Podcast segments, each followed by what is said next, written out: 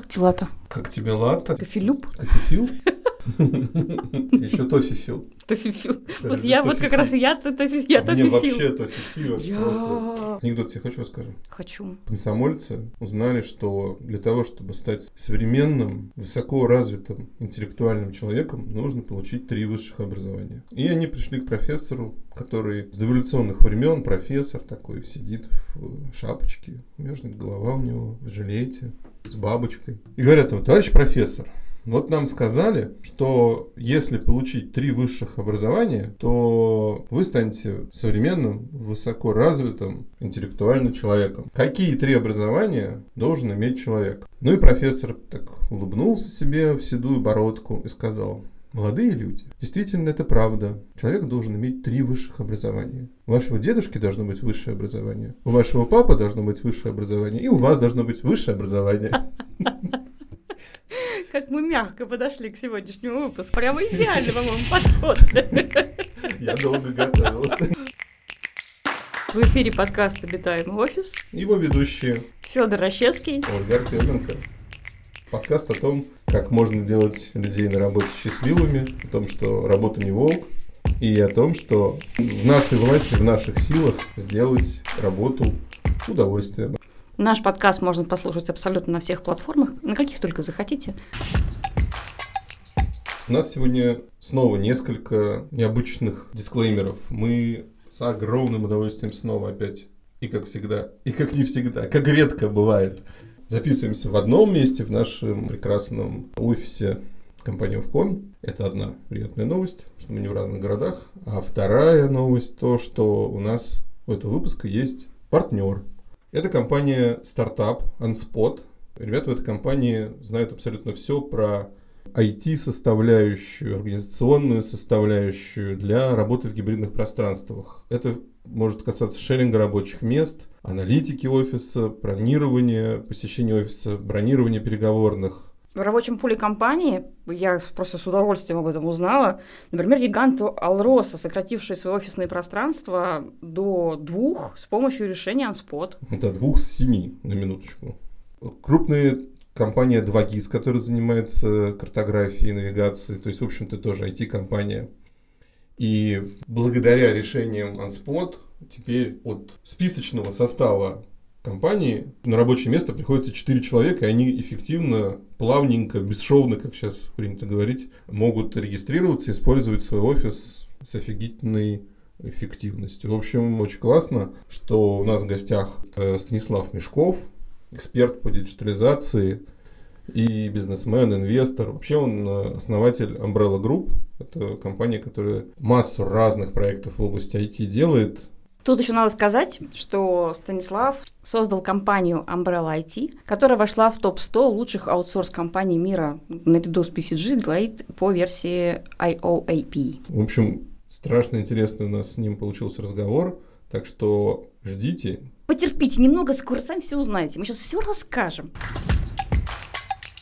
Сегодня мы, как вы поняли, возможно, из нашего интро поговорим про проблему поколений. И как эта проблема, проблема ли она вообще, сказывается на планировании офисов, на восприятии офисов. Мы поколение какое? Ты, ты Y, я X. Я Y, точно. Люди, родившиеся после 74 и до 83 года, относятся к поколению X.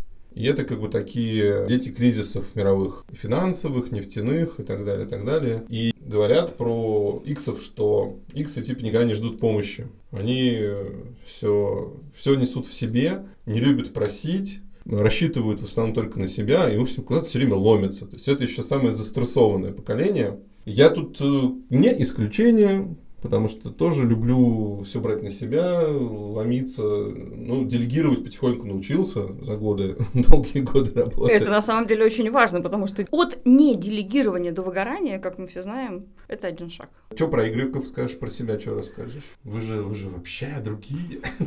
Да, поколение Y это те, кто рождены с 84 по 88 год. И это люди, которые не стоят на месте. Им не хватает любви, просто катастрофически не хватает любви, потому что перестроечные моменты... Сейчас где-то заплакал один стоматолог. Им не хватает любви, и все, что они делают, прям акцентом, это все настроено на то, чтобы получить признание. Большую часть жизни они достигают, они реализуют, они делают максимум для того, чтобы быть на коне, потому что они э, из своего детства они вынесли одну очень важную вещь. Хочешь нравиться маме, папе, достигай.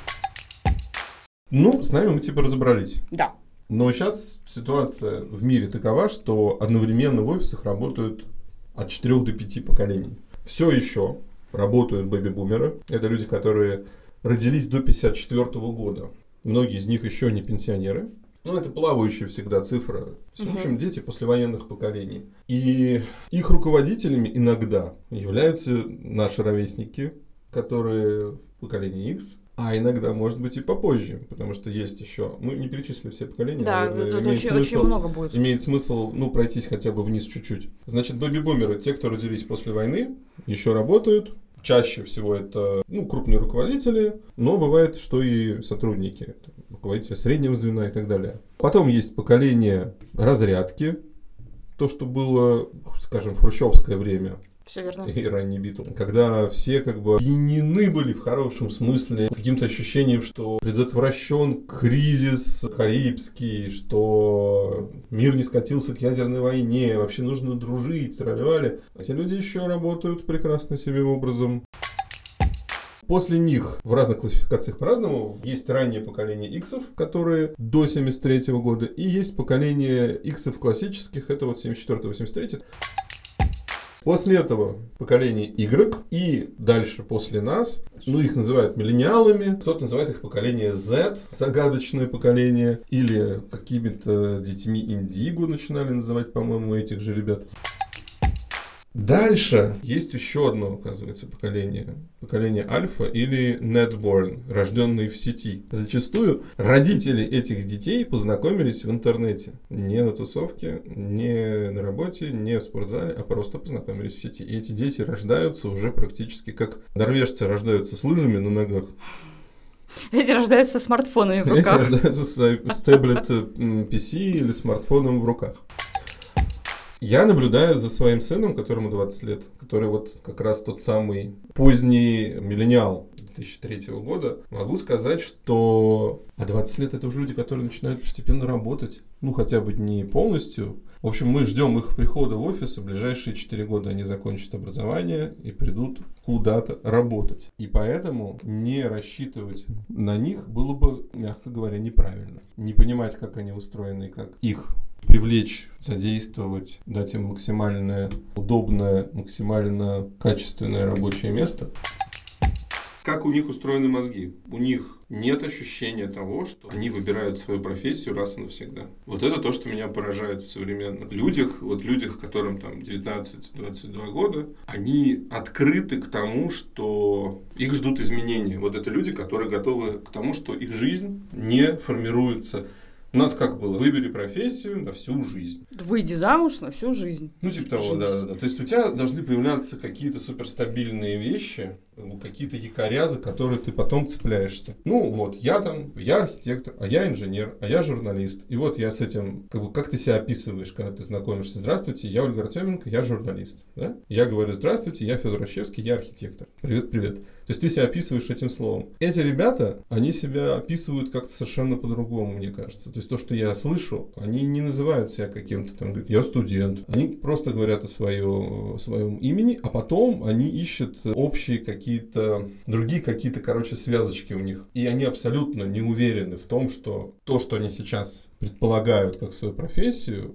они не поменяют через 5 лет, еще потом через 5 лет. То есть у них нету страха изменений, который у нас-то как раз был. Но у нас страх изменений всегда был, потому что позади было очень много нестабильного. И новый мир, mm-hmm. который пришел на смену нестабильного, да, очень хотел, чтобы вот было раз и навсегда. И этому нас всех учили. А мы, в свою очередь, своих детей учим свободе, свободе всего, чего они видят. И не боязнь, да, бесстрашию того, что может быть перед ними ними вообще в жизни. У меня дочь рождена в 2007 году, и она еще младше. И я понимаю, что она мыслит совершенно другими категориями. Она говорит, вот я могу пойти стать художником, могу стать художником-аниматором, могу стать кем-то там, тем, кто будет просто делать классные штуки для собственного удовольствия. Я говорю, а как ты деньги будешь зарабатывать? Она говорит, боже мой, деньги. Она не сомневается в том, что она будет востребована в мире.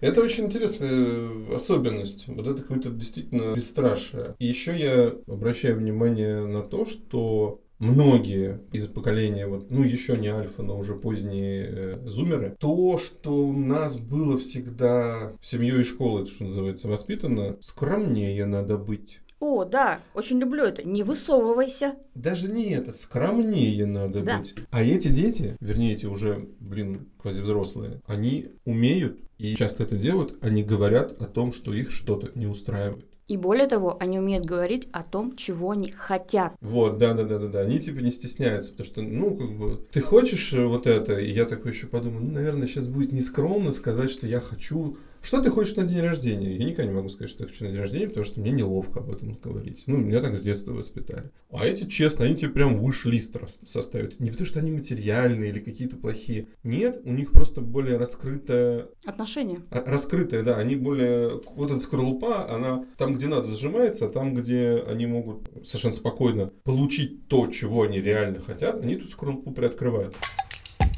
психологический экскурс прямо у нас сегодня. Мы сейчас просто обменялись мнением о том, что насколько нас удивляют люди нового поколения, а как они существуют в офисе вместе с этими бумерами, потому что бумеры, они, они же страшно консервативны. Им поменять что-то в своей жизни, это просто надо сделать такое Знаешь, кто лучший друг усилие. бумеров в офисе? Кто? Принтер. Потому что надо распечатать и прочитать, и сделать пометки. Я это понимаю. Я, например, распечатываю планировку, чтобы сделать эскиз. Я распечатываю, накладываю кальку, и на кальке маркерами, линерами рисую. Вторая калька, третья калька. И наши коллеги-архитекторы, которые младше, мне говорят, как ты это делаешь? Почему ты это делаешь? Ну так же удобно в компьютере сразу сразу же масштаб, тут есть точный масштаб, тут, тут, тут. Ты сразу ставишь предметы мебели, ты как бы видишь вот эти, можешь померить расстояние. Я говорю, слушайте, а у меня связь между мозгом и рукой через мышку ухудшается. Ну, то есть, если я нарисовал от руки, не могу недосконально нарисовать, но я что-то понял про вот эту форму плана, дальше я в компьютере сделаю быстрее. Да, там все вот эти точные инструменты, они, конечно, супер полезны. Но думать руками я могу, когда у меня все-таки в руке карандаш стал переучиваться на стилус iPad Pro. Это, Тоже это, шаг, это, шаг связ, это связка, да, я теперь хотя бы не трачу такое безумное количество бумаги, потому что это же это знаменитая поговорка «Бей архитектора, спаси дерево». Возвращаясь к твоему вопросу, как сосуществуют люди разных поколений в офисах. Если об этом компания в целом не задумывается, им всем вместе тяжело, потому что даже уровень освещенности, о чем мы говорили в нашем прошлом выпуске, если не слушали, послушайте про свет в офисах. Возможность сделать себе поярче для человека, который из поколения бумеров, да я думаю, что и наши иксеры уже тоже. Привет, салон оптики ждут вас.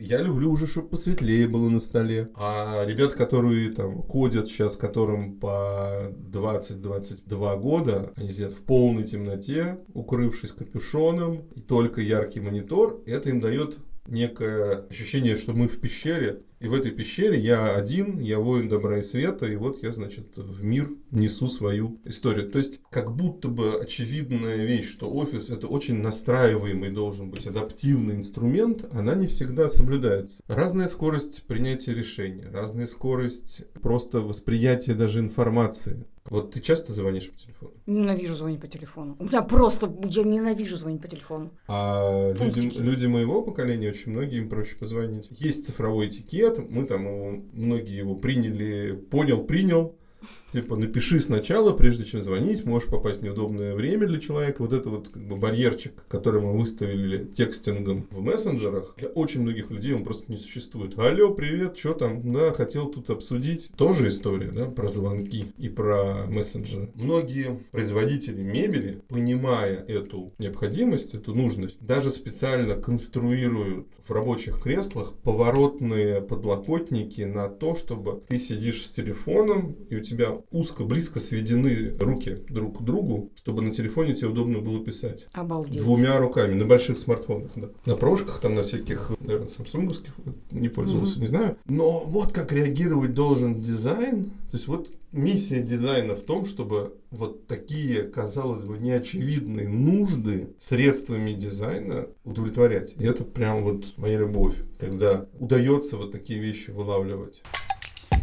А скажи, пожалуйста, мы знаем про интровертов и экстравертов. У каждого из нас в жизни были моменты, когда мы были интровертами, когда мы были экстравертами. Скажи, пожалуйста, в каких поколениях, в офисе особенно, прослеживается вот эта связь? Я не хочу ни с кем общаться, но мне нужно коммуницировать. Или я, наоборот, хочу коммуницировать, и я не хочу молчать. О, это интересно. сильно влияет?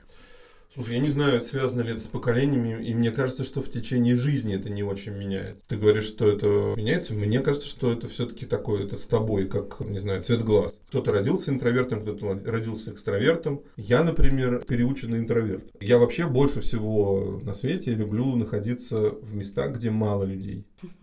Жизнь тебя к такому не готовила. Да. Сказал преподаватель БВШД. Куратор курса. Сказал человек, который, в общем, довольно спокойно читает лекции на любую аудиторию, там, от 15 до 400 человек. Но люблю я находиться в местах, где мало людей. То есть интровертность мне свойственна. При этом я вот этот переученный интроверт, который в себе это как-то так, ну, не задавил, но понял, что мне это мешает.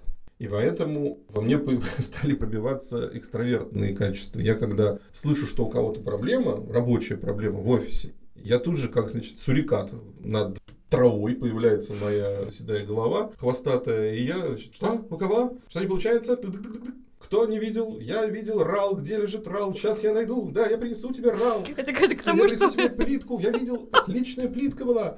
Так как к твоему самому началу сегодня о том, что ты готов помогать, мчаться и поддерживать любого, кому нужна помощь. Да, но при этом людей не люблю.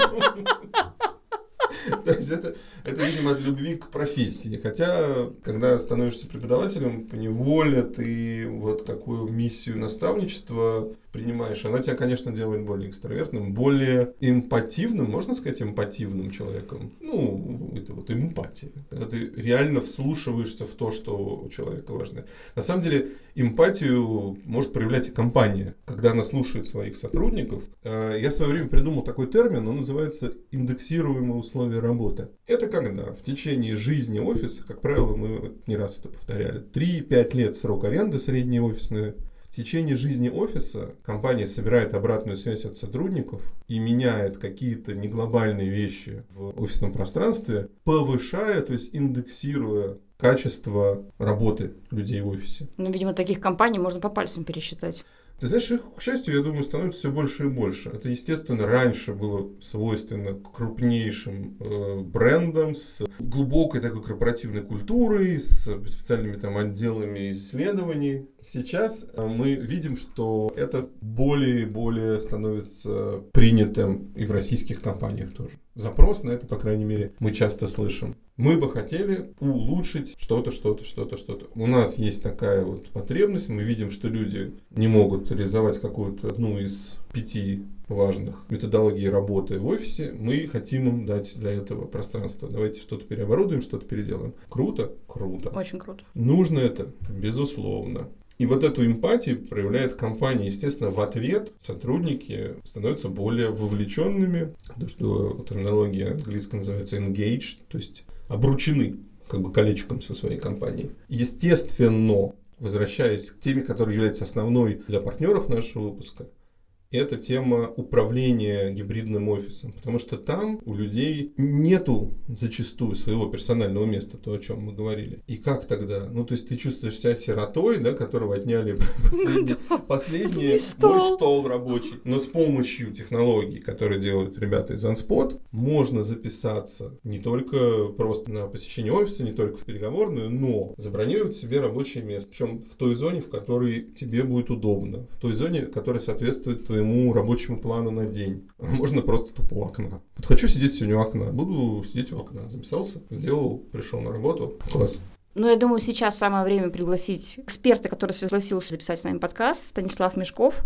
создатель, собственно, Umbrella Group, создатель компании Unspot. И мы будем мучить вопросами Станислава про новые технологии, которые помогают офисам становиться гораздо лучше и эффективнее. И делать людей счастливее. Ведь мы знаем, счастливые люди работают лучше.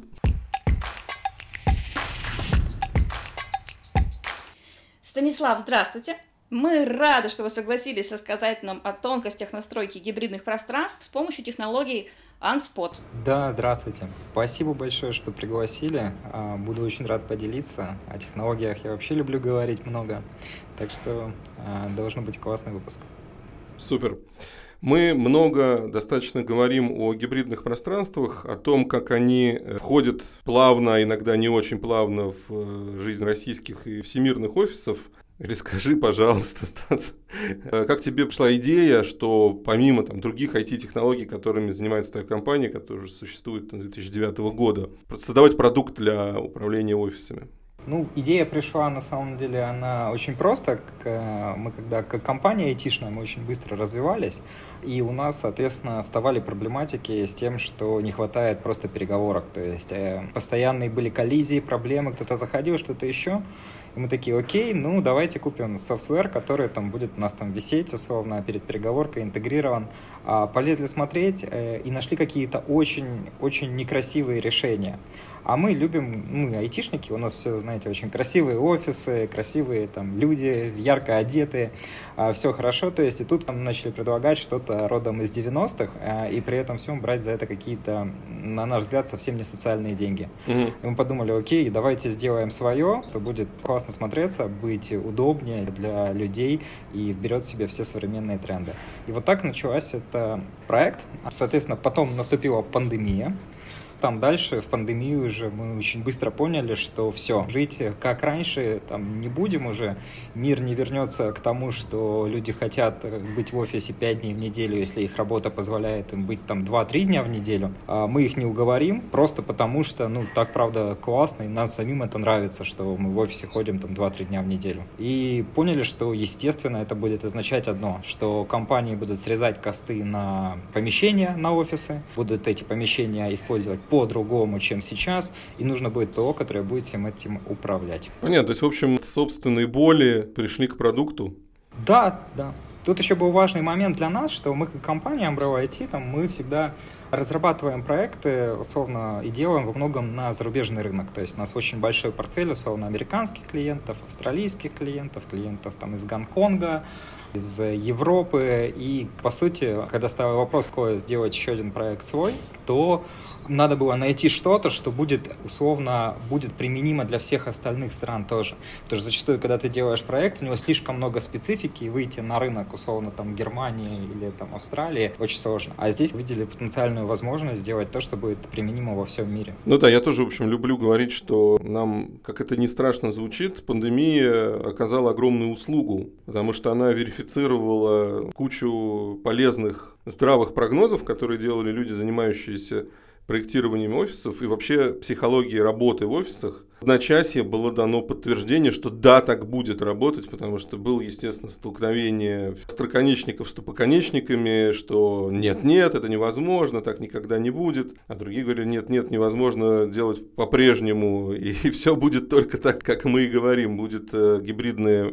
решение для многих бизнесов. Скажи, пожалуйста, а в основном все-таки гибридные решения, потому что у нас достаточно такая статистика разноплановая, но все-таки она тяготеет к тому, что скорее IT-компании. Я вижу, что у вас в портфеле, например, Alros, это ну, такая явно ресурсная компания. Какие-то есть особенности гибридизации для IT-компаний, ну типа 2GIS тоже ваши клиенты. И, например, Alros. Вот здесь вы выступали идеологами этой гибридизации или они сами пришли, типа мы готовы, даешь гибрид, мы хотим просто приложуху? Здесь надо сказать, что действительно, наверное, IT это в первую очередь главный потребитель подобного, потому что IT — это рынок работника, а не работодателя. И там, где рынок работодателя, там работодатели более склонны сказать так, я сказал 5 дней в неделю, и оно будет вот так, и нам все равно.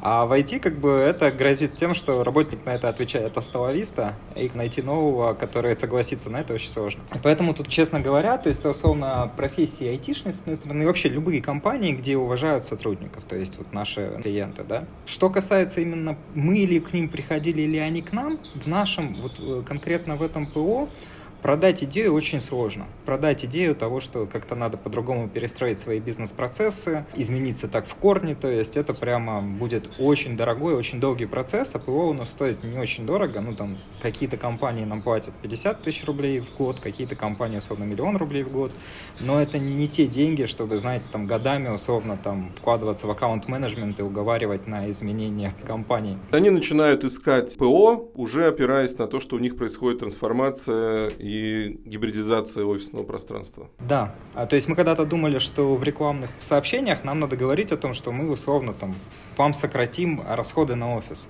Но они это отделяют. Они считают, что это их решение условно перейти на гибрид, а мы условно ПО для автоматизации их работы, которая позволяет им угу. делать это удобно все. А что в основном сейчас заказывают? Целиком сразу берут весь пакет или начинается просто вы нам сделаете бронирование переговорок, а там посмотрим? Ты знаешь, вот э, тоже такое интересное момент, что приходят всегда за чем-то одним, условно, приходят либо за бронированием переговорок, либо за бронированием столов. Но в основном э, люди как бы сразу видят все и хотят все и сразу. То есть потому что, условно, кажется, что все одно без другого будет немножко неудобно, и поэтому очень быстро переходит от того, что ну давайте и так, и так попробуем. То есть у нас, по сути, там три части. Это, знаете, там расписание сотрудников, когда я буду в офисе, бронирование столов, которое связано с расписанием, mm-hmm. бронирование переговорных комнат. Это вот три таких столпа. И обычно, я говорю, люди быстро переходят на то, что все, давайте, все нужно. Ну, no, классно. Я так понимаю, что все это происходит с одного приложения в один клик. Да, абсолютно верно. И более того, оно бесшовное в плане интеграции. То есть, знаете, к нам пришел клиент, условно, он там всех своих сотрудников добавил тем, что просто добавил интеграцию с Active Directory, а все календари, условно, все переговорные комнаты, он добавил просто интеграцию с Exchange, и у него это а, сразу все заработало со всеми ивентами, там, Класс. поэтому это происходит все очень просто. С Exchange это с Microsoft Outlook Exchange, да, чтобы я просто да. точно понимал, о чем речь. Да, у них э, именно так. Понятно. У них зачастую переговорные комнаты — это ресурсные календари, условно, да, которые уже существуют, и, и уже сотрудники уже привыкли, что они когда добавляют ивент, они могут добавить переговорную комнату в календаре. Мы просто на это добавляем и делаем дополнительные удобные вещи, что, которые со временем полно съедают остальное, потому что становятся, люди пользуются тем, чем удобно. Мне очень понравилось, я посмотрел у тебя в канале в Телеграме такую фичу, когда видна загрузка офиса. То есть это инструмент для руководителя, для HR, который, мне кажется, очень клево показывает ну, реальную ситуацию с тем, как люди вовлечены, что ли, в работу в офисе. Может быть, там дает какую-то информацию, а как что-то поправить, может быть, лучше их пособирать. А может быть, еще какие-то вещи есть интересные для руководителей э, в аналитике. И вообще, какую аналитику вы выдаете, чтобы люди могли регулировать этот процесс? Процесс. Действительно, одна из самых удобных штуковин это такая тепловая карта, где видно просто, кто где как сидит. И те компании, скажем так, которые заботятся о сотрудниках, они часто смотрят на это и говорят, слушайте, ну вот тут вот не пользуются, давайте там выкинем эти столы отсюда просто и поставим диваны. Это будет стоить 3 копейки, но вот у нас все зоны условно вот эти забиты всегда, а вот тут вот никто не сидит. Или давайте выкинем отсюда все столы и поставим барную стойку около окна, ну потому что вот по аналитике видно, кто как использует. Обычно это для компании стоит не очень дорого, и здесь скорее важно желание компании в это условно вкладываться, тратить свое время, тратить свои силы, потому что диван сам по себе стоит условно 50-100 тысяч, а вот поставить его, выкинуть то, убрать, договориться, согласовать, это обычно э, боли тут либо этот есть, вот этот вот запрос, либо нет. А как вы решаете сопротивление сотрудников, когда они переходят на новые условия работы в гибридном офисе? Сопротивление, в первую очередь, я хочу оставить за собой свой стол. И тут мы говорим о том, что, в принципе, мы советуем оставлять, если человек, условно, 4 дня или больше в офисе. Но и подсветить это всем остальным, что хотите свой стол, пожалуйста, просто приходите в офис по 4 дня в неделю. Но обычно люди говорят, что нет, такой истории мы согласны как бы на то, что у нас будут незакрепленные рабочие места, зато 2-3 дня в неделю. Вот все выбирают удобство, все всегда выбирают Всегда удобство. момент торговли есть. Конечно. Это вот тоже то, что в change management, то ты реально можешь попасть в ситуацию, когда твой закрепленный стол, он в каком-то неудобном месте находится, там мимо тебя кто-то ходит все время, или там он в темноте, или еще как-то. А тут в ситуации незакрепленных рабочих мест, ну приди на 15 минут раньше, сядь на самое крутое место, и ты король. И тебе целый день хорошо. Ну, а в нашем случае забронируй его с вечера и наслаждайся. Тоже классная история. Чуть, может быть, в двух словах про планы на будущее. Казалось бы, ну вот они все функции уже сделаны. Что нужно еще этим новым людям, этим зумерам и прочим прекрасным молодым людям с их психологической нестабильностью и самовлюбленностью легкой, которая на самом деле хороша во многом. Да, это, знаете, любая слабость имеет с собой силу. Мы сейчас идем именно больше в автоматизацию, да, офиса, добавляем вещи, которые просто удобны. То есть у нас сейчас основные наши приоритеты, это вот три, то, что мы делаем. Это первое, это океры, опять же, бронирование океров, чтобы человек мог за собой засанить какой-то окер, там, большой, маленький, оставить там другу своему или коллеге, там, передать э, ноутбук через окер, а, все внутри приложения. Второе, это парковочные места, а, потому что парковок обычно в компании меньше, чем людей, бывает там кастовая какая-то система, что там вот это для директоров, и неважно, что директора нет, но это его место на всякий случай, когда уже можно это переиспользовать по-другому. И у нас сейчас там есть одна из компаний, она заказывает прям эту штуку даже с э, режимом чекина, что когда ты заезжаешь, автоматически чекинится, через камеру считывается номер, а если не приехал, освободилось, ну кто-то другой забронирует себе, воспользуется, зачем простаивать. И третье — это так называемые управление посещениями, то есть э, управление гостевыми доступами. Выписать пропуск, пропуск для друга на парковку, для кого-то просто выписать пропуск, чтобы не ходить на ресепшн, не говорить о том, что там или звонить, или писать в WhatsApp, да, получать обратно какие-то сообщения, спрашивать, готов ли статус или не готов, Ой, а как мне теперь ему это... передать, чтобы он правильно добрался, а куда подойти, то есть, ну, просто автоматизировать это, сделать удобно. Я столько раз в жизни приезжал на встречи, мне говорили, на вас нет пропуска, ну как же, я же заказывал. А кто-то забыл, у кого-то не письмо попало в спам, нервотрепка. Само приложение, значит, человек, э, происходит анбординг его в компанию, да? Он скачивает себе приложение на смартфон, регистрируется, ему там даются какие-то права в зависимости от его роли. То есть, э, наверное, не всем даны все права. Правильно я понимаю? Как можно чуть вот подробнее о том, как это организовано с точки зрения сотрудника? Вот я впервые получаю это приложение, что мне там, с чего мне начать? И с точки зрения управления большим количеством приложений. Как это все устроено? У сотрудника есть словно две точки. Это первое, это веб-портал, второе, это мобильное приложение. И тут э, ну, отличается либо ты менеджер, либо ты обычный сотрудник.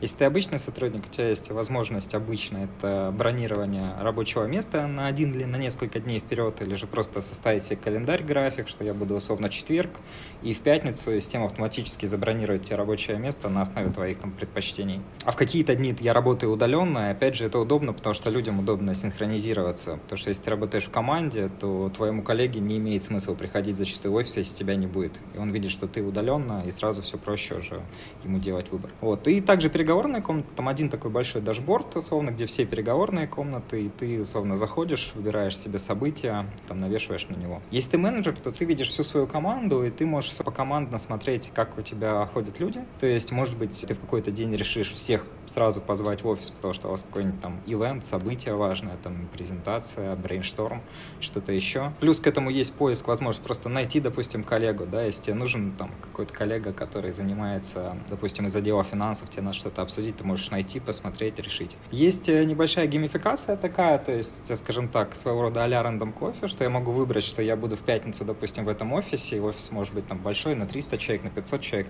и я открыт к тому, чтобы, допустим, попить кофе.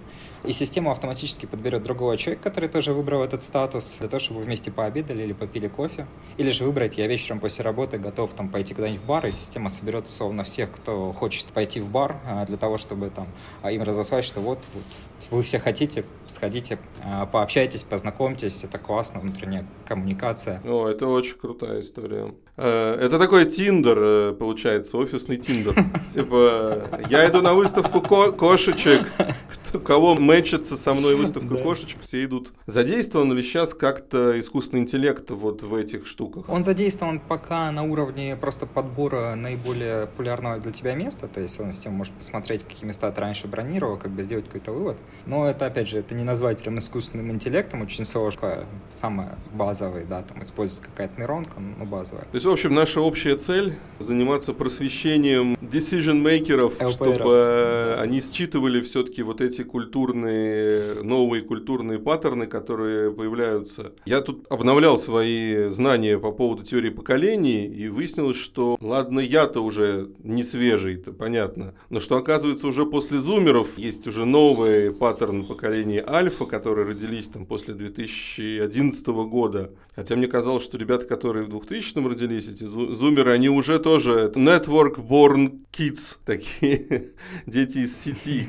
Конечно, интересно будет посмотреть на этот мир будущего. Надеюсь, что у нас будет шанс самим увидеть эти изменившиеся офисы. Что-то, кажущееся одним баловством, кажется другим э, единственным возможным способом работы. Если что-то что мы не спросили, а тебе бы очень хотелось рассказать нашей аудитории? Мне очень понравился наш разговор, хочу поблагодарить. Прям вот было здорово и интересно, и при этом такой драйв. Так что спасибо за все, спасибо за все вопросы. Спасибо, спасибо тебе большое за участие. Нам тоже было очень интересно и приятно и легко поговорить. Это очень радует. Спасибо еще раз за участие. С нами был Станислав Мешков. Спасибо вам огромное. Ждем новых продуктов и свершений. До новых встреч! Особенно меня поразила сейчас связка гибридных рабочих пространств с искусственным интеллектом. Просто и... у меня внутри сразу такой фейерверк эмоций и мысли о том, как можно это реализовать, но я предвкушаю сложности. Угу. Сложности ровно будут в том, что мы сейчас должны перепридумывать новые офисные пространства в течение ближайших 4-5 лет для операторов ChatGP и Midjourney, которые будут не перекладывать бумажки, а забивать запросы во все потрясающие нейронки, которые сейчас возникли. А их домашним хозяйством через интернет вещей будет управлять еще какой-нибудь прекрасный искусственный интеллект. И, в общем, мы явно приближаемся к какому-то, ну, не революционному, эволюционному, наверное, эволюционному обновлению, поскольку скорость того, как это приходит в наш мир, меня абсолютно морозит вообще, я офигеваю. То есть столько лет мы слышали про то, что, помнишь из фильма «Я робот»? Конечно, Но ты же никогда не создашь шедевр. Нифига, уже шедевры в иллюстрации, в... ну, тексты пока еще тексты, тексты, но в иллюстрации если бы ты видел, что делает чат GPT-4 для текстов, это, это просто... Это прекрасно. Да, на английском. Ну, просто на, это восторг. Вот языкам с фиксированным порядком слов, порядком слов предложения дико повезло. Языкам, может, повезло, а журналистам, наверное, не очень повезло. Вот, журналистам и носителям всем. Да, этих языков, потому что ну, с русским языком это посложнее будет устроить. Вот это наше вечерело. Ну, может робот написать вечерело. Одно предложение. А все же понятно, ты сразу вот все представляешь, ну, Миджорни сразу дорисовывает. Вот напишешь Миджорни «Вечерело», и она такой там, значит, сумерки, э, пруд, в котором отражается листва, такой, знаешь, у нее сразу где-нибудь картину Сомова подсмотрела Миджорни, ее переоцифровала, сделала. Прикольно это все, конечно. Я хочу это все застать. Мне хочется жить с этим. Это просто такая потрясающая вот смена событий, которая сейчас идет, и она будет нарастать просто с mm-hmm. усиленными темпами. И как себя будут ощущать люди, которые привыкли к стабильности, компромиссам с собой в том числе, и взаимодействию с более молодым поколением. Насколько им тяжело будет находиться тяжело. в Тяжело. Ну, знаешь, как это, в общем, старик Дарвин-то нам сказал, эволюционируй или вымри. Нужно будет поступаться своими стабильностями многими во многих областях. И мне очень нравятся новые поколения, которые готовы переучиваться и получать новую профессию несколько раз за жизнь. Это такой крутой навык. А ты знаешь, что такое тепловая карта? По названию и применением к офисам предполагаю, что это что-то измеряет с человеком связанное. Нет. А с чем? Тепловая карта – это когда ты берешь карточку, проводишь по батарее, и она нагревается шутка. Тепловая карта офиса строится как раз с помощью приложений, которые делают OnSpot. Мы чуть-чуть об этом поговорили, я тебя подловил, что невнимательно слушала. Я была увлечена искусственным интеллектом. Девочки не любят инженерные разговоры. Ну что, нет, ты все любишь. Тепловая карта офиса – это очень-очень важная часть аналитики использования офисного пространства. Эта тепловая карта создается через применение датчиков присутствия. Представь себе карту погоды. И вот здесь жарко, вот смотришь карту погоды. О, Бомбей, Мумбай, жарко 48 градусов. И там типа Сибирь, э, холодно, синий цвет. Вот также используя цветовую маркировку холодно, горячо, эта карта показывает, в каких местах офиса горячо, много людей, и какие пустые, мало людей. И эта карта очень полезна для того, чтобы планировать офис в будущем, то есть проверять какие-то гипотезы. Поэтому очень полезная часть исследования текущего рабочего пространства компании – это построение этой тепловой карты. Партнер нашего выпуска компания Unspot точно знает, какое digital решение предложить, чтобы офисные пространства стали максимально удобными и эффективными с точки зрения технологий. Тепловая карта вам в помощь. А мы точно знаем, что кто бы ни работал с вами рядом, архитектор всегда сумеет выстроить пространство так, чтобы комфортно было всем. Ведь, как известно, счастливые люди работают лучше. С вами был подкаст «Обитаемый офис» и его ведущие Ольга Артеменко. Федор Ощевский. Всем хорошего дня. Пока. Пока.